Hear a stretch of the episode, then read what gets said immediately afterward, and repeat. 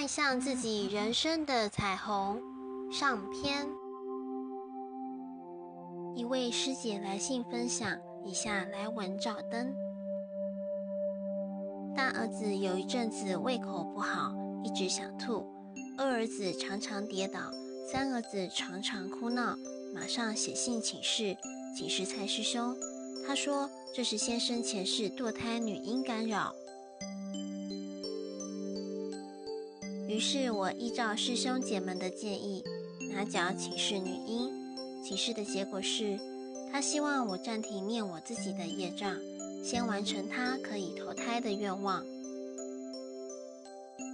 但在这之中，先生偶尔相信，时而退转，看到他有空就当低头族，所以先生前世的堕胎女婴案件，大部分约百分之九十九点九都是我完成的。我在想，这明明就是他自己的业障，为什么他都不会发心地当做自己的事，努力念经给女婴？我心里很难过，很感慨。为了不要让他影响到我念经的情绪，于是我就当做自己的业障，照着我自己的步伐完成念经的任务。每念完一遍，就告诉女婴说：“希望你可以投胎到好人家。”从开始第一遍念给女婴时，自己是有点觉得孩子怎么被干扰到这么严重。念到差不多一半的时候，我开始会觉得她也是很可怜。从前世追到现在，你一定很可怜吧？而且你前世的父母亲都不想帮你完成，就算现在我先生也都不想帮你完成。但是你放心，我一定会替你完成。希望你可以投胎到好人家。在这期间，有好朋友来我们家看我，我有跟他分享念经和金舍的事，他很好奇，也去问了事情。但那天来，他突然对我说：“女人要多爱自己一点，别人才会爱你。你干脆把小孩都丢去给保姆带好了。而且你念那么久，到底有没有效也不知道。”我跟你说，我也有写信去问，他指的是牟尼精舍，说我要念三十六遍地藏经。不过我跟你说，我跟谁谁请求去走三个房间就完全好了，要不要跟我一起去？说实在，一开始是有些心动，但后来想一想，感觉好像不用工作辛劳就可以获得钱财，那种感觉很不踏实。我也相信。欠人多少就要还多少。现在念经是等于是储存自己的钱财，等到钱存够了，再把钱还给别人。于是后来我跟我的朋友说，我相信天下没有不劳而获的事，并请示师兄姐。师兄姐传了一篇要以经为师的文章给我看，我深表同感，并传给我的好朋友看。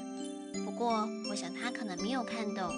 第二次他在邀请我去走房间时，我就拒绝他了。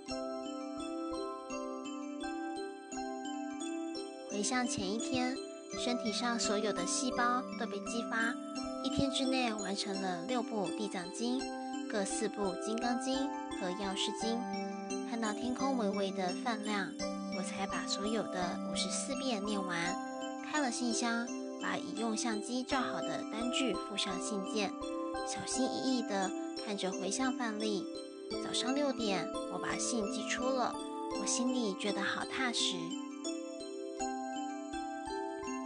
星期日看到了先生回向前世女婴圆满，很有成就感地告诉先生。不过先生只哦的一声，没有太高兴。我想高兴的应该是我吧，因为等于是我完成的。不过后面显示有新业力干扰。之前先生就跟我说：“你不要再问了，再问就要再多念。”但我倒觉得早一点知道比较好。欠人多少就要面对，这次不还，下次还是要还。还有多少个辈子足够我们还完？上集结束。牟尼精舍成立宗旨，经由南海普陀山观世音菩萨大士亲自指点，是一门实际的修行法门，借由实际解决众生累劫累世因果业障问题，治因果病，而将佛法落实到家庭生活中，普渡慈航。